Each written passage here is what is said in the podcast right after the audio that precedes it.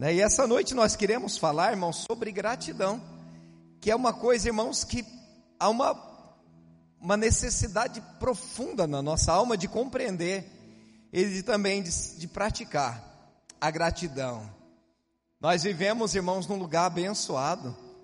O povo cristiumense é um povo abençoado, aleluia. Nós temos fartura, nós temos de tudo. Nós temos uma terra próspera, nós temos uma, né, um lugar conservador, uma cidade de família.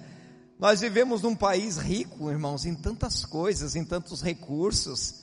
Tem água em abundância, tem calor, tem frio, tem praia, tem serra, né? Tem geada, tem neve, tem de tudo. Irmãos, nós temos tudo. Mas é interessante como as pessoas conseguem ser tão insatisfeitas. Essa noite eu queria falar sobre gratidão. E nós começamos hoje essa série chamada Gratidão. E eu quero que você reflita sobre aquilo que nós vamos estar trabalhando aqui nesses dias, no nome de Jesus. O Salmo 116, no versículo 12. Salmo 116, no versículo 12, diz assim: Que darei ao Senhor por todos os seus benefícios para comigo? Que eu darei ao Senhor por todos os seus benefícios para comigo? O que você pode oferecer a Deus por tudo aquilo que Ele tem feito na sua vida? Ah, sabe, queridos, tem uma. Foi aproximadamente 1629. 1629. Um grupo de pessoas, de mais ou menos 400 pessoas, eles eram chamados os puritanos. Eles desembarcaram na costa americana. Os puritanos, irmãos, era um período, quando eles vieram para cá, eles vieram num período bem turbulento, lá na terra onde eles viviam, é, é, eram ingleses, mas eles vieram para cá fugindo, de certa forma, de uma perseguição, uma perseguição religiosa, e eles embarcaram no navio e viajaram em busca de um novo mundo. E eles vieram aqui, acabaram aqui na América, né? E eles fretaram o navio, venderam todos os seus bens e junto com a sua com os seus familiares, eles partiram rumo então a América para fundar aqui, né, uma colônia e começar aqui então aquilo que eles chamariam de a Nova Inglaterra. O sonho americano, né? A Nova Inglaterra. O objetivo deles era encontrar um lugar onde eles pudessem viver em liberdade, principalmente se tratando sobre o exercício da sua fé. Era a terra dos sonhos, né? Sabe, um lugar onde não tem ninguém. Uma terra onde nós vamos fundar uma nação. E essa nação ela vai ser pautada sobre os valores da palavra de Deus. Então as pessoas convictas de Deus, de uma fé profunda de Deus, foram quem colonizaram né, a Nova Inglaterra.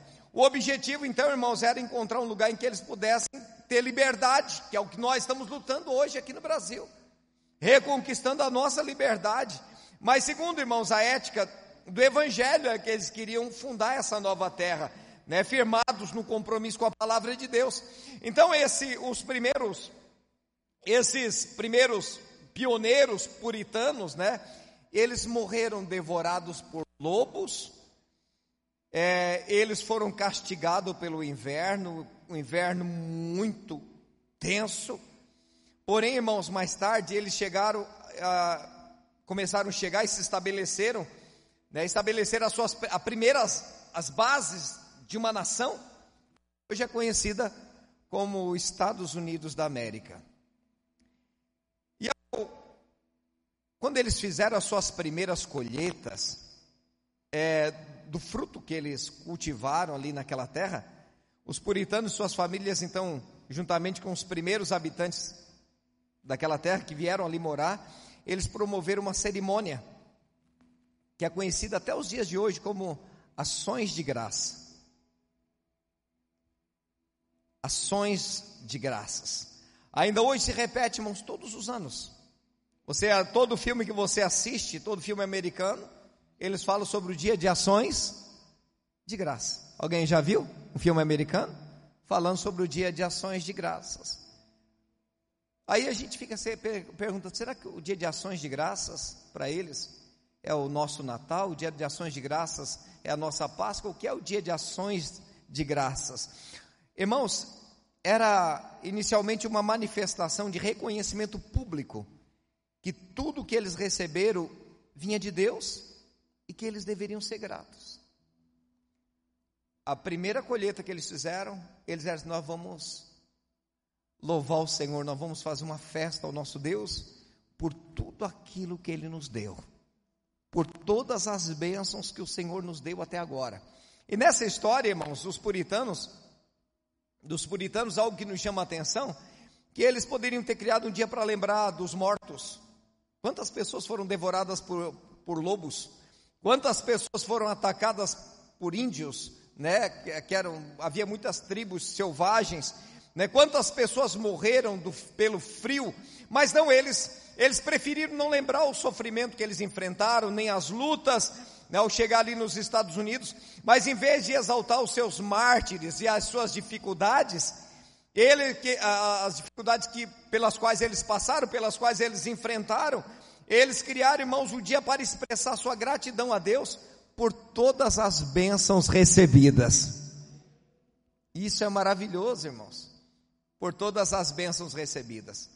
Os puritanos, irmãos, quando eles vieram para cá, para os Estados, para os Estados Unidos, vieram para a América, né, alguns de nós, né, tem uma, uma familiaridade com a foto dessas pessoas. Alguém aqui já comeu alguma coisa dos Quaker ou Quaker, né? Farinha Quaker, né? Os Quakers era com chapéu, roupa, né? Os homens se vestiam todos de chapéu, as mulheres de vestido longo, de lenço. Eles eram extremamente é, conservadores. Os Quakers eram os puritanos, né? Mas irmãos, nós, nós o que é gratidão?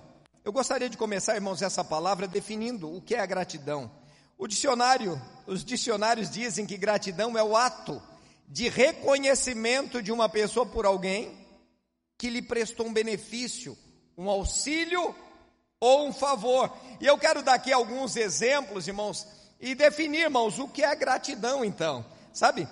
Né? E a Bíblia fala, irmãos, em Lucas no capítulo 17, versículo 12 ao 19, a palavra de Deus fala, irmão, sobre dez leprosos, dez leprosos. A lepra, você sabe que era uma doença, é, era uma doença amaldiçoada naqueles dias de Jesus. E o leproso, irmãos, ele era uma pessoa que era, era excluída do convívio da sociedade. Ele era expulso da cidade. E eles passavam a morar isolado dos outros, dos demais e das pessoas que eram saudáveis. Geralmente eles habitavam cavernas, geralmente eles perambulavam pelos desertos mas é, a, a Bíblia diz assim que Jesus estava numa certa região e lá vinha aqueles dez leprosos, então ao encontro de Jesus. E alguns entre eles gritavam e diziam assim: Mestre, compadece de nós, tenha compaixão de nós. E, e o grito, irmãos, daqueles doentes externava o desespero, a dor que eles estavam sofrendo. Porque, meu irmão, você imagina a dor que aquelas pessoas sofriam, a dor do desprezo. Eu acredito, irmãos, que acredito que a solidão ela é, ela dói mais do que a doença. Ser isolado da família, ser desprezado por aquelas pessoas que, que nós amamos, não poder abraçar um filho, não poder abraçar um neto, não poder abraçar a esposa, o esposo, a pessoa não poder mais viver em comunhão, viver em sociedade, eu acredito que essa dor, irmãos, ela supera todas as outras, a dor da solidão, porque nós não fomos feitos para viver solitários, nós não fomos, nós fomos criados para viver em comunidade. Mas mesmo assim, os leprosos, eles também buscavam o abrigo, o, aconchego dos outros. E a lepra era algo tão terrível, porque a lepra é uma doença que ela vai apodrecendo o corpo e a pessoa continua vivo. né? ela perde as mãos, ela perde a orelha, perde o nariz, ela vira, irmãos, um, um zumbi, ela vai morrendo, mas ela não consegue, a vida não vai embora. E é terrível. E aquelas pessoas, irmãos, elas imploravam para que o mestre tivesse compaixão deles. Jesus, irmãos, ele dá apenas uma palavra. Jesus diz assim para eles: vá até o sacerdote e vocês vão mostrar a ele. Vão lá, se mostrem a ele. E quando os leprosos eles iniciaram essa viagem, porque Jesus ele deu uma, um direcionamento, uma ordem. Esses homens foram curados pela obediência. Amém, igreja? Vá até o sacerdote. Foi igual Naamã, vai até o Rio Jordão e se banhe lá sete vezes, né? Foi igual aquele Jairo, vai que a tua filha está curada, e ele foi. Então, da mesma forma, Jesus deu uma ordem, e essa ordem foi cumprida, essa ordem foi cumprida por aqueles dez leprosos, e a bênção veio por intermédio da sua obediência. E a palavra de Deus diz que enquanto eles estavam viajando, enquanto eles estavam se deslocando até o local, aonde estava o sacerdote, o milagre aconteceu.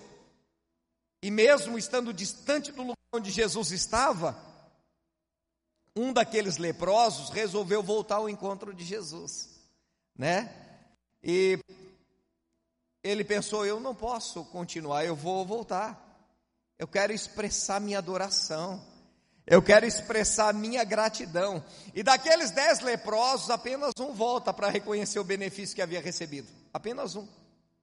E Jesus então pergunta: onde é que estão os nove? Cadê os outros? Onde estão os outros nove? Os outros nove souberam receber, mas não souberam agradecer. Eles estavam muito prontos para ser abençoados, mas para reconhecer, não. E tem gente, irmãos, que é assim, só sabe receber. É importante saber agradecer, irmãos. Irmãos, como eu sou grato aqui a tantos irmãos aqui. Nós estamos aqui há oito anos. E desde o dia que nós colocamos os nossos pés nessa igreja e dobramos o, nosso joelho aqui nesse lugar, nós recebemos o apoio de muitas famílias aqui que estão conosco até hoje. Pessoas que nos abraçaram e abraçaram a causa e continuam lutando conosco, ombro a ombro, né, para que almas sejam alcançadas, para que vidas sejam curadas, para que vidas sejam tocadas porque aqui, meu irmão, nós formamos discípulos, aqui nós formamos seguidores de Jesus, aqui nós trabalhamos para mudar os corações de pessoas, a mente de pessoas, porque quando Jesus ele entra no coração de alguém, ele muda a pessoa por completo. E eu sou grato a Deus, porque Deus tem colocado pessoas ao nosso lado, não apenas amigos, mas irmãos em Cristo para caminhar conosco durante toda esta jornada. Irmãos, eu sou grato a Deus, eu sou grato a Deus, irmãos, por pequenas coisas, por pequenas demonstrações de atitude, né? Quando nós convocamos a pessoa, irmãos, nós precisamos de vocês, pessoas que abandonam o conforto da sua casa para vir muitas vezes, né, pegar na enxada, né, pintar uma parede, né, ou fazer aquilo que for necessário para a edificação do reino. Quando nós dizemos, irmãos, nós vamos ter um discipulado, vamos nos preparar. Irmãos, nós vamos orar e as pessoas vêm junto, porque é o sentido, é o mesmo sentimento de corpo que nós temos, sentimento de urgência, né? A pessoa que entende o seu propósito, a sua vocação, a pessoa que, é, que está disposta a servir, independente muitas vezes da dor, muitas vezes do desconforto que está sentindo naquele momento, da visita que está em casa, ah, dos problemas que tem, mas a pessoa ela quer servir a Deus e ela faz o que é necessário, porque ela ama Jesus, aleluia. O sentimento de gratidão, irmãos. Né? Um dia alguém acreditou em mim. Eu lembro que quando eu voltei do Paraguai, eu tinha apenas uma mala de roupa velha. Uma mala de roupa velha. Porque as minhas roupas lá no Paraguai, elas se deterioraram. Né? E eu, quando eu voltei, eu vi que eu não tinha mais roupa para andar pela cidade. Porque as roupas que eu tinha lá era chique demais para o lugar onde eu estava, porque o povo era muito pobre, pobre, pobre, pobre. Mas as roupas que eu tinha para cá não dava mais para usar porque elas eram farrapos. Para você entender, irmãos, o, o lugar onde eu estava. Mas quando eu cheguei aqui, né, com desejo de voltar para o campo missionário, e eu orei muitas vezes, pedi a Deus, e passei muitas noites ao monte orando, muitas noites de oração, muitas noites ao relento, clamando a Deus para que Deus pudesse abrir as portas e Irmãos, e durante anos de oração, o Senhor não permitiu que eu fosse embora. Até um dia que eu disse: Deus, a obra não é minha, a obra é tua. Mas então Deus me dá uma direção. E aí veio o meu pastor e disse: Lindomar, fica aqui, pastoreia comigo. Né? Eu não tenho ninguém para me auxiliar, fica aqui. Vamos pastorear junto, vamos crescer juntos. E eu disse: Amém. Alguém confiou em mim. E eu fiquei seis anos ali junto com ele, cresci, adquiri muito entendimento e aprendi muito o que fazer e o que não fazer. Né?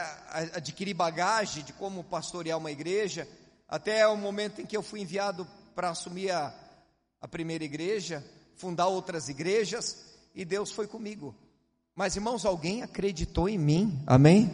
E eu tenho um sentimento de gratidão profundo. E nós não podemos ignorar, irmãos. Às vezes nós às vezes nós lembramos apenas das coisas ruins e esquecemos das coisas boas. Lembra que a nossa história, nós não chegamos aonde chegamos sozinhos. Você está aqui essa noite porque alguém acreditou em você. Porque alguém investiu a sua vida na tua vida. Alguém se deteve por um momento para falar do amor de Deus para você. Alguém amou você de uma forma, né, que fez com que você sentisse importância, que você se sentisse valorizado e fizesse com que você chegasse até aqui neste momento. Nós temos que aprender a reconhecer, irmãos, porque não existe coisas, coisa mais extraordinária do que ter um coração agradecido. Lucas no capítulo 7, versículo 36, a Bíblia fala que Jesus estava numa casa, na casa de um fariseu chamado Simão. E lá naquela casa chega uma mulher, uma mulher pecadora. Quando fala uma mulher pecadora, né? O que seria uma mulher pecadora? Compreendemos que essa mulher ela era uma, uma, uma pessoa que vivia na prostituição, era uma meretriz, porque Assim a Bíblia a identifica como uma pecadora. Uma mulher de uma índole ruim, uma mulher de uma história ruim. Mas a Bíblia fala, irmãos, que que essa mulher pecadora é ela faz algo que chama a atenção de todos que estavam ali. Ela ela lava os pés de Jesus com lágrimas. Ela começa ela chega e se joga aos pés de Jesus e ela começa a derramar lágrimas sobre os pés de Jesus e ela enxuga com seus cabelos. Enquanto isso acontecia, ela ungia com um perfume caríssimo, que provavelmente ela tinha comprado com todos os seus recursos, provavelmente os seus poucos recursos. Né? Ela pega, compra um, vidro, um frasco de alabastro, né? um perfume que vinha num vaso de pedra, num vaso de mármore, que era quando quebrasse, tinha que ser usado todo o conteúdo. Era um, um perfume que era usado geralmente para noites de núpcias, um perfume muito caro. Ela quebra o vaso e ela, enquanto chora sobre os pés de Jesus, ela esfrega os seus cabelos nos pés de Jesus e ela unge os pés de Jesus com aquele perfume caríssimo. É, né, e naquela sala fica, muitas pessoas ficaram revoltadas com ela. O que motiva um leproso a voltar? Uma pecadora a gastar todo o seu dinheiro com um perfume caro, né? Nessas duas histórias, irmãos, um leproso faz uma longa viagem de volta para adorar a Cristo. E uma mulher pecadora derrama todo o conteúdo caríssimo de perfume aos pés de Cristo. Né? O que esses dois têm em comum? O que esses dois têm em comum? Um coração agradecido, um coração grato. Eles tinham consciência do que, havia, do que eles haviam recebido de Deus. Eles não esqueceram do seu passado, sabe? Da lama da onde eles estavam, da desonra, né, que, né, que os perseguia e do ato de misericórdia que eles receberam do Filho de Deus. Eles não esqueceram disso. E a gratidão, irmãos, que, que fez aquele leproso fazer uma longa viagem de volta a encontrar Jesus para adorá-lo, é a gratidão que faz a pecadora se prostrar aos pés de Jesus e lavar com lágrimas, secar com os cabelos e ungir com perfume. A gratidão, irmãos, ela, ela nos conduz a fazer coisas extraordinárias, coisas extremas por Deus. Uma pessoa que tem um coração grato, irmãos, ele está disposto a, a fazer coisas impensáveis, né? Nos faz a realizar grandes sacrifícios em favor de Deus, nos leva a ofertar algo que tem realmente valor. Há uma frase, irmãos, do apóstolo Paulo, que eu gosto muito, que diz assim: ó, em tudo dai graça, porque esta é a vontade de Deus em Cristo Jesus para convosco. Vamos repetir? Em tudo, em tudo dai graças. 1 Tessalonicenses capítulo 5, versículo 18. Vamos repetir? Primeira. que mais? 5 18. Vamos gravar?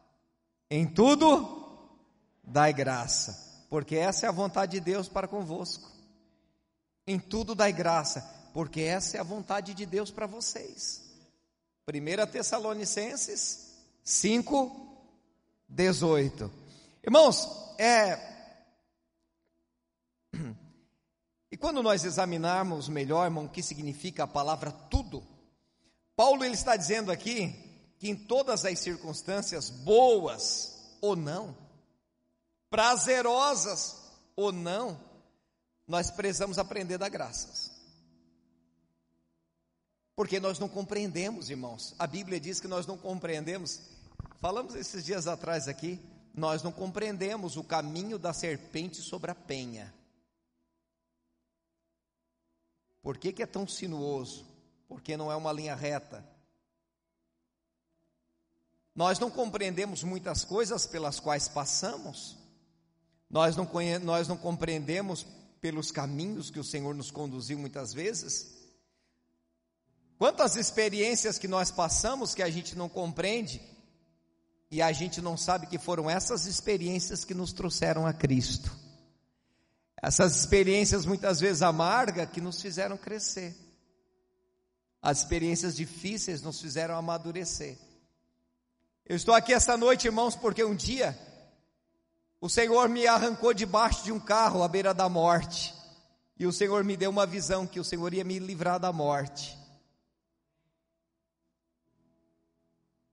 Por que, que Ele não me impediu que eu passasse pelo acidente? Porque a dor me fez eu compreender o propósito. A dor.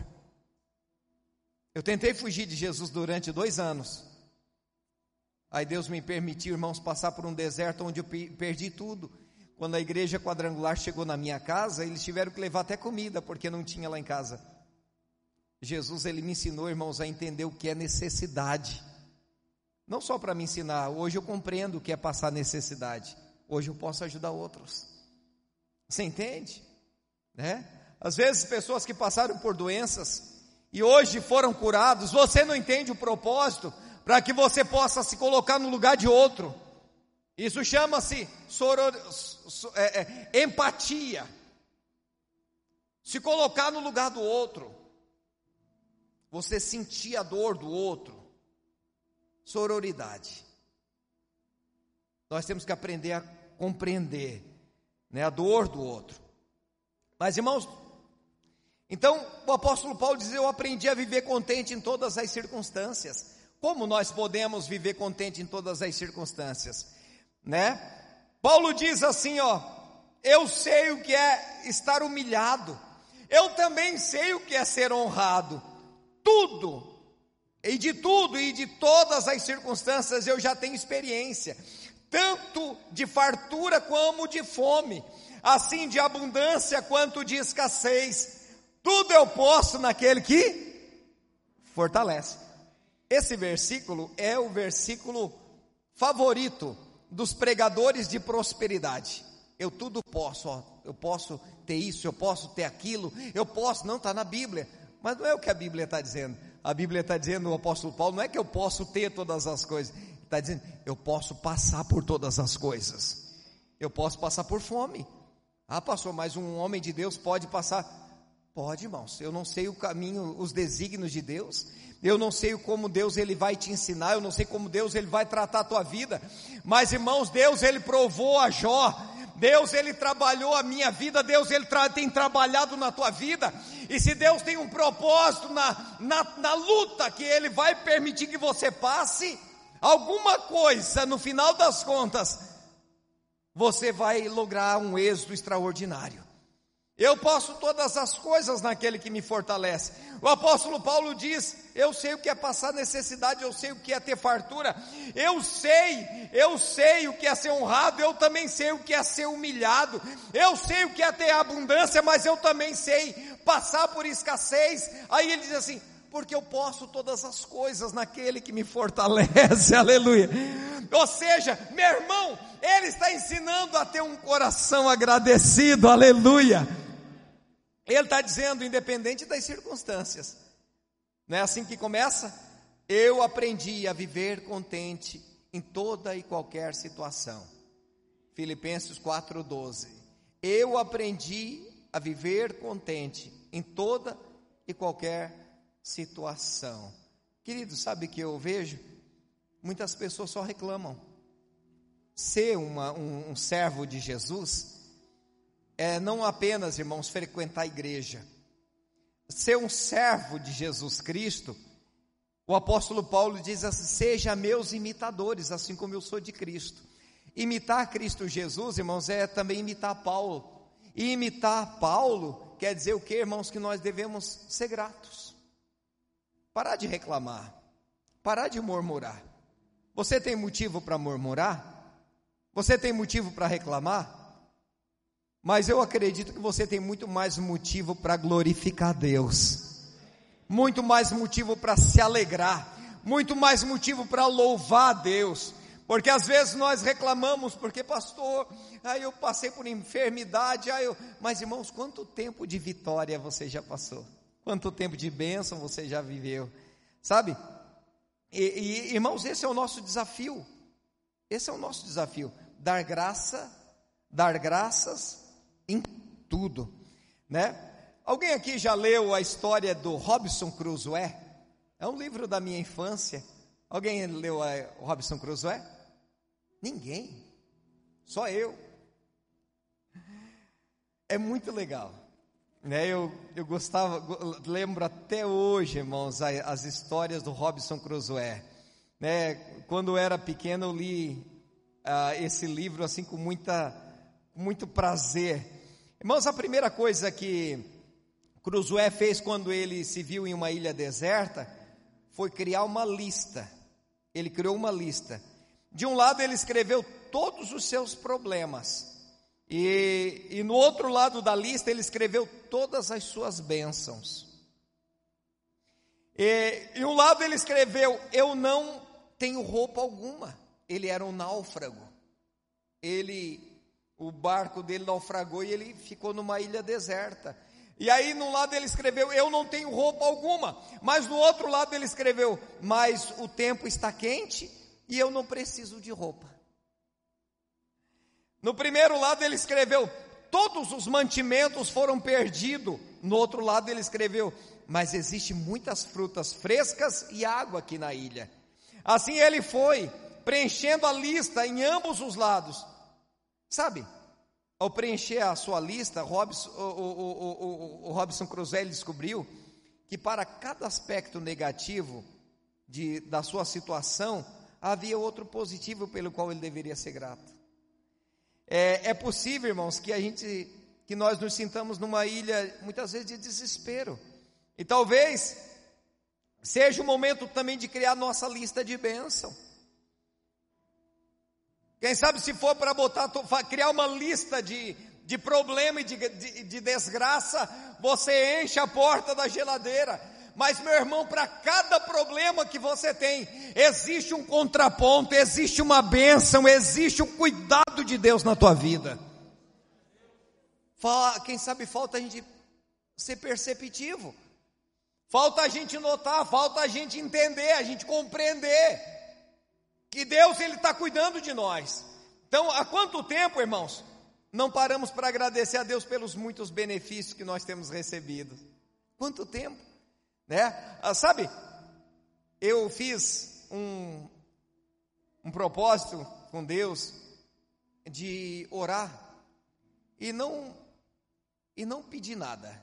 Eu fiz um, algum tempo de oração e o meu propósito era só agradecer. Alguém aqui já tentou fazer isso? Irmão, eu descobri que eu não tenho vocabulário. Eu descobri que eu não tinha assunto eu descobri que eu não tinha o que falar com Deus. Aí eu entendi, irmãos, o quanto que eu sou egoísta. Porque as nossas orações, elas são pautadas basicamente em pedicho. Deus, eu que preciso disso.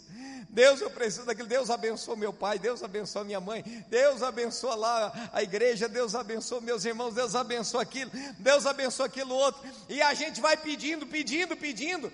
Mas irmãos, e quando e quando a gente tem que gastar o nosso tempo só agradecendo, por que, que falta oração? Porque o nosso coração ele não é perceptível nessas coisas. Porque muitas vezes nós não consideramos aquilo que Deus tem feito na nossa vida, na nossa casa.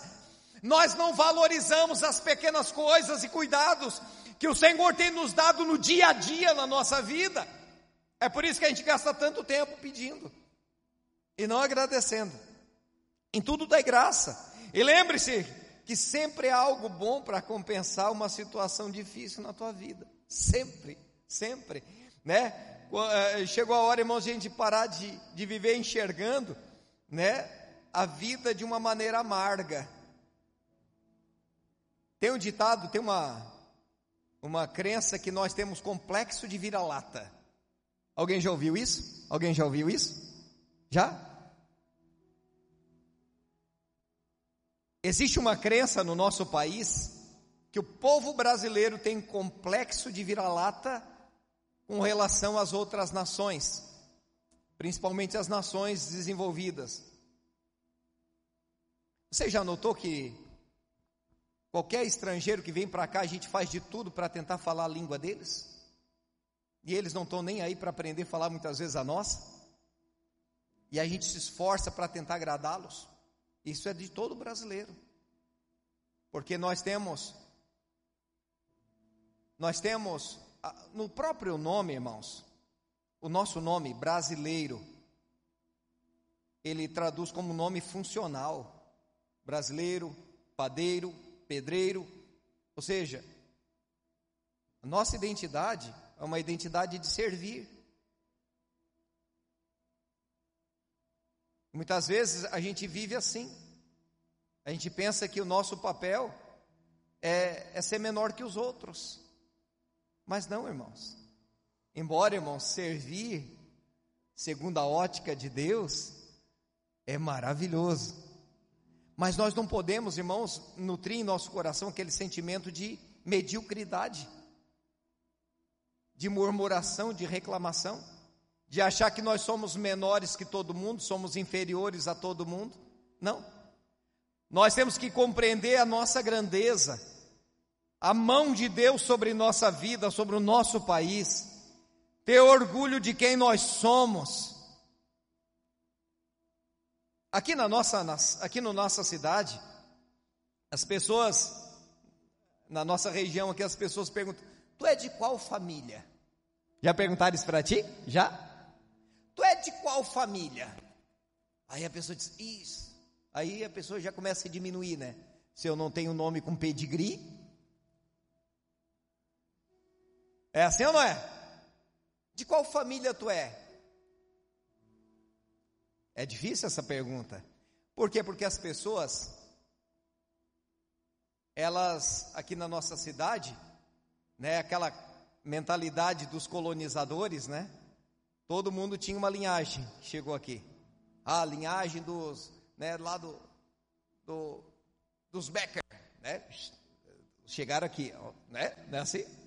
A linhagem do, né, do, dos Benedetti, né? Tinha as linhagens dos Freitas, tem a linhagem. Todo mundo que desceu no navio. E nós que viemos de jangada? Hã? E nós que chegamos depois? Aí as pessoas elas colocam um rótulo para tentar nos diminuir. Né? Como se, ah não, mas se a minha raça, como se isso tivesse uma importância, porque o fulano de tal é de tal raça. Você entende, irmãos? Parar de ter um sentimento de vira-lata? Um sentimento de menosprezar a si mesmo? De, de, de reducionismo? De se diminuir perante os demais? Entender quem você é? O teu propósito, o teu chamado? Entender que você é amado por Jesus? Aleluia! E que Deus, Ele ele te chama, Ele cuida de você, Ele te protege, Ele te guarda, Ele te livra. Sabe, irmãos? Então nós não podemos concentrar nas amarguras das experiências que nós tivemos na vida. Tudo sempre é difícil, tudo sempre é ruim, e tem gente que só consegue ver o problema, né, pelo seu lado mais negativo. Irmão, será que não é hora de a gente mudar isso? Porque não basta você dizer o meu coração é de Jesus. Você tem que ter a tua mente, ela tem que ser de Cristo também. Uma nova mentalidade. O apóstolo Paulo fala em Romanos, no capítulo 12, né? Eu rogo-vos, pois irmãos, para que apresenteis a Deus os vossos corpos como sacrifício vivo, santo e agradável a Deus, que é o vosso culto racional, e não vos conformeis com esse mundo mas renovai pela renovação da vossa mente, uma mente renovada, uma mente de Cristo, né? O povo que veio do Egito morreu no deserto porque tinha cabeça de escravo, e cabeça de escravo só murmura, só reclama. Ficaram no deserto, porque murmuração e falta de fé é a mesma coisa.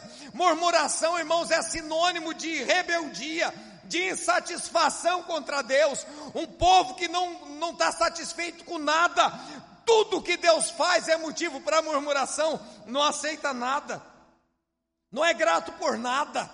A Bíblia diz que o próprio Herodes caiu morto e foi comido de bicho, porque não aprendeu da glória a Deus. Nós temos que aprender a ser grato, nós temos que aprender da glória a Deus, irmãos. Agradecer a Deus, entender que a mão de Deus está sobre a nossa vida. Está na hora, irmãos, está na hora de pedir a Deus que tire essa tendência de sermos sempre negativos. Isso está dentro de nós. Nós fomos criados assim. A nossa mãe era assim, ou o pai era assim. E é cultural, e nós temos que mudar a nossa cultura, a cultura da mente. Mudar o nosso coração, as nossas percepções. A Bíblia diz que se os teus olhos forem bons, tudo ao teu redor será iluminado, mas é uma questão de visão, e uma visão boa, ela vem de uma mente sadia, aleluia. Uma visão boa, uma pessoa que tem uma mente boa, uma visão boa sobre as coisas, tudo ao seu redor será bênção, mas uma pessoa que só sabe enxergar tragédia, só sabe enxergar problema, Irmãos, não pode fazer, entregar o mundo na sua mão. Ele vai continuar reclamando. Um grande poeta escreveu o seguinte: Eu pedi forças e Deus me deu, e Deus me permitiu ter dificuldades para me tornar forte. Vou repetir. Eu pedi forças e Deus permitiu Deus permitiu eu ter dificuldades para me tornar forte. Eu pedi sabedoria e Deus me deu alguns problemas para resolver. Eu pedi prosperidade e Deus me deu cérebro e músculos para trabalhar. Eu pedi coragem e Deus me deu pessoas com problemas para serem ajudadas. Eu pedi favores e Deus me deu oportunidades. Eu não recebi tudo que pedi, mas recebi tudo que precisava. Por tudo isso, muito obrigado, Senhor. Meus irmãos, sede agradecidos, seja grato ao Senhor por tudo. Portanto, não vivamos reclamando, né, por causa das lutas, por causa das dificuldades, mas que sejamos gratos a Deus por tudo aquilo que nós temos recebido. Quem tem motivo aqui para agradecer, diga glória a Deus. Aleluia. Eu quero convidar você a se colocar de pé, porque essa noite você vai agradecer. Pastor Edilson, aleluia. Essa noite você vai agradecer. Eu quero que você abra o teu coração diante de Deus. E se você, meu irmão, é uma dessas pessoas que só reclama, eu quero desafiar você aqui essa noite a se retratar diante de Deus. Você que só vê problema, você que só vê tragédia, você que só vê coisas ruins na tua vida, meu irmão, é hora de você se retratar diante de Deus nessa noite. Porque essa noite Deus ele quer trazer cura na tua alma. Aleluia! Um coração agradecido, um coração agradecido. A Bíblia diz que um coração alegre formoseia o rosto. Uma pessoa feliz, uma pessoa com o coração cheio de júbilo. Sabe? Tem uma fruta lá na África. Tem uma fruta lá na África que ela, quando as pessoas comem, elas são baguinhas e ela é doce. Só que quando a pessoa come daquelas baguinhas, quando ela, a pessoa mastiga, ela é, ela é parecida com o café no pé. Quando a pessoa come aquelas baguinhas, a boca fica doce. E ela penetra nas papilas de uma forma que a pessoa pode comer qualquer coisa dentro de um período de 30 a 60 minutos. Tudo o que ela comer fica doce. Ela pode comer cebola, ela vai sentir no paladar dela como se fosse a cebola mais doce do mundo. Ela pode comer pimenta, ela vai sentir uma pimenta adocicada como se fosse molho de mostarda. Sabe, queridos, um coração agradecido, ele gera esse sentimento em nós. Tudo aquilo que nós recebemos, irmãos, ele tem um sabor de mel, como diz aquela música. Tudo que nós comemos, tudo que nós vivemos, todas as experiências que temos, irmãos, ela se transforma em algo gostoso, em algo bom, em algo relevante, tem um propósito. É como essas bagas, é como essa, é como essa fruta que adocica o paladar. Querido, um coração agradecido, irmãos, torna todas as coisas boas na nossa vida.